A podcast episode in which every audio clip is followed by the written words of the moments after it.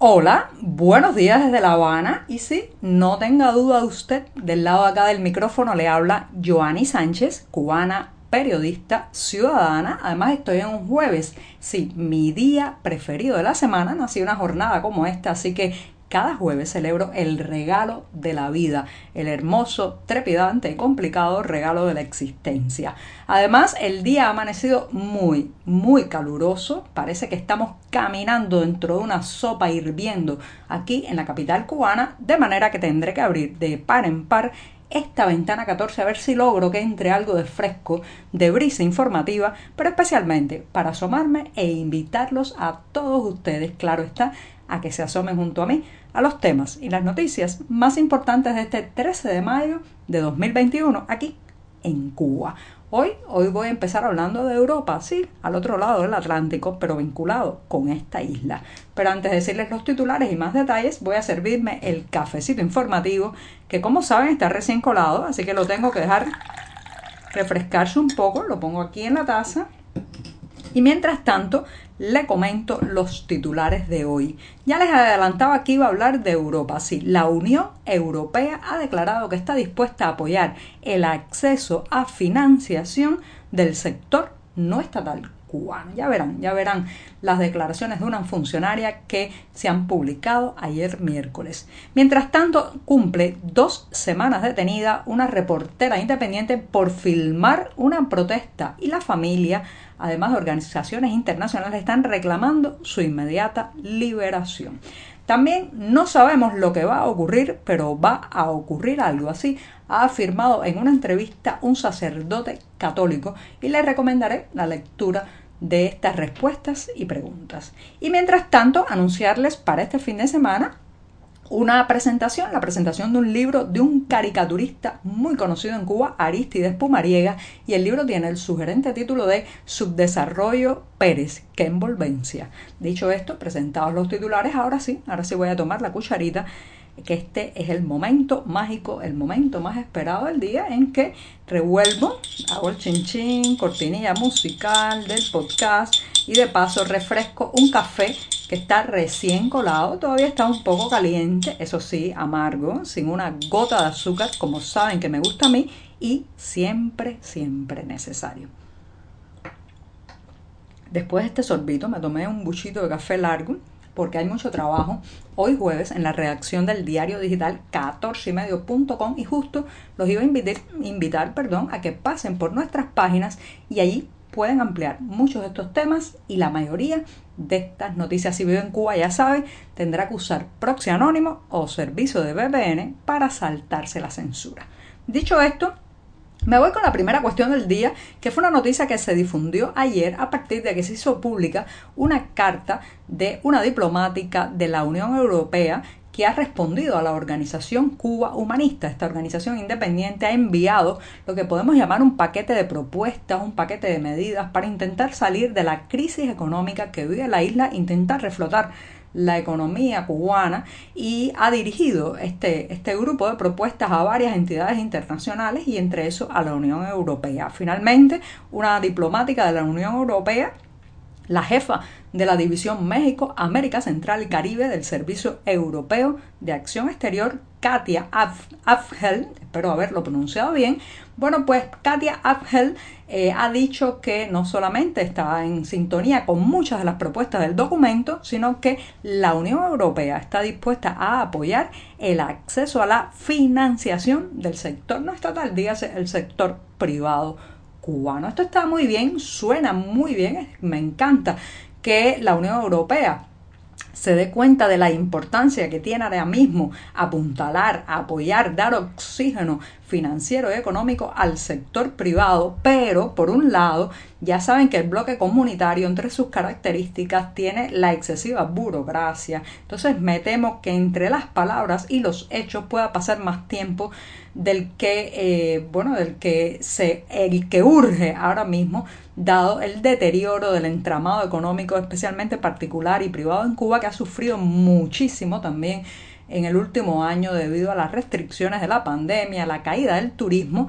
y la prácticamente militarización de esta isla eh, en eh, aprovechándose del coronavirus, eh, esta militarización que han implementado las autoridades cubanas. Pero no solamente me preocupa eso, señoras y señores, la lentitud, la burocracia, a veces pues las demoras, las consultas que vienen y van a un lado y otro del Atlántico y lo demoran o retrasan todo, sino también me preocupa un proceso que la Unión Europea o sus funcionarios conocen al dedillo que es la, el enmascaramiento de organizaciones, entidades, supuestos emprendedores bajo el disfraz de privado, independientes o autónomos, cuando en realidad son organizaciones creadas por el propio Estado, por el propio eh, gobierno o autoridades cubanas. Eso lo hemos visto mucho aquí. Hemos visto demasiadas llamadas ONG, organizaciones no gubernamentales, que en realidad son organizaciones neogubernamentales, sí, así como lo escucha, organizaciones neogubernamentales, poleas de transmisión desde el poder hacia estas organizaciones que se enmascaran en supuestas autonomías para, eh, bueno, pues hacerse con fondos, programas, eh, talleres y otros beneficios que dan no solamente la Unión Europea, sino también otras cancillerías, otros, eh, otras embajadas dentro de la isla. Y entonces, ¿qué hemos visto durante años y años? Cómo esos espacios, cómo esas posibilidades cómo eh, esos beneficios van a parar a mano siempre de los mismos, organizaciones que el régimen crea, le da una supuesta vestidura o maquillaje de independientes y entonces pues acceden a esos fondos, acceden a esos financiamientos y los vemos después hacerse la foto, cortar la cinta de inauguración, salir a bombo y platillo en los titulares de la prensa oficial y después, ¿qué queda del proyecto? Poco muy poco. Entonces, la Unión Europea, acumulando, habiendo acumulado estas experiencias, ya debería pensar en otro tipo de manera de implementar estas ayudas al sector privado. Y por otro lado, sepa que la burocracia a veces es un poco difícil de aplicar en una situación como Cuba, donde muchos de esos emprendimientos, donde muchas de esas personas que pueden echar hacia adelante la economía, eh, simplemente no tienen personalidad jurídica, no son reconocidas como pequeñas o medianas empresas, no tienen una serie de categorías que la burocracia europea exige para poder ayudar. Esto es como la serpiente que se muerde la cola, señoras y señores. Si no reúne ciertas características de legalización, personalidad jurídica, eh, y reconocimiento de las autoridades no puede solicitar ciertas ayudas, ciertos fondos, ciertos apoyos.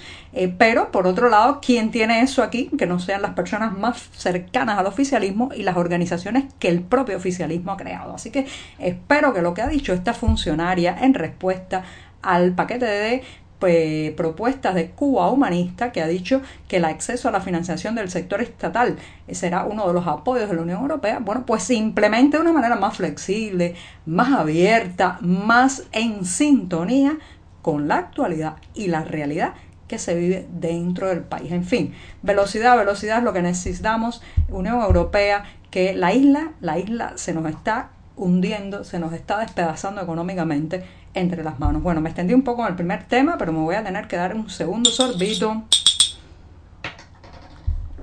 porque me voy a una cuestión muy alarmante. Hay una joven reportera cubana, la periodista Maricarla Ares, eh, con solo 29 años, 29 añitos, y eh, este eh, ha cumplido con esa poca edad ya 11 días en prisión provisional desde que el pasado 30 de abril, señoras y señores, fuera detenida en la calle Obispo de La Habana, solo por el supuesto delito eh, de intentar filmar, reportar una protesta pacífica que hizo un grupo de jóvenes allí congregados en la calle Obispo, la céntrica calle Obispo del casco histórico de La Habana, eh, porque querían exigir la posibilidad de ver al artista Luis Manuel Otero Alcántara, que en ese momento se encontraba en su casa en huelga de hambre y rodeado por un fuerte operativo de la policía y también de la seguridad del Estado. Entonces esta joven periodista, reitero, Maricarla Ares, de solo 29 años, cumplió ayer 11 días detenida